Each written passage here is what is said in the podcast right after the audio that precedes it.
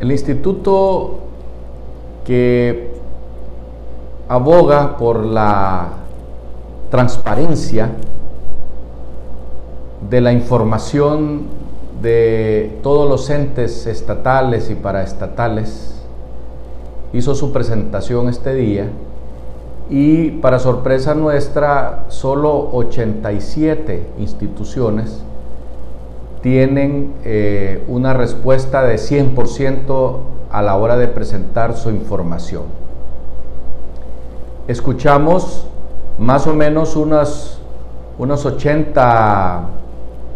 alcaldías y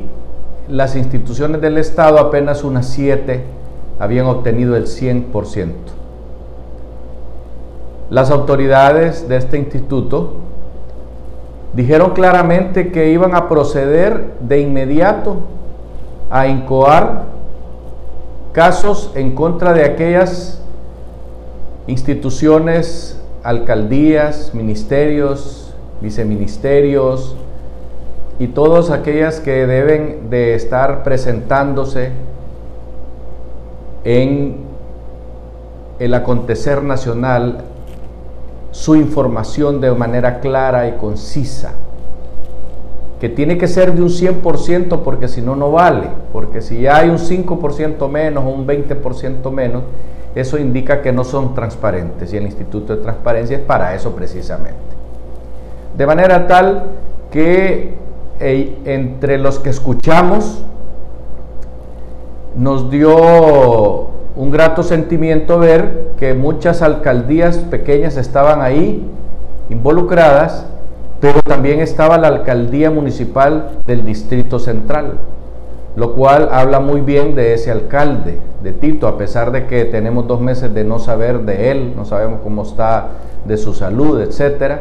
Y no vimos o no escuchamos que estuviera ahí la alcaldía de San Pedro Sula, lo cual a nosotros nos llena de temores porque precisamente ese ha sido un lado flaco de esta municipalidad.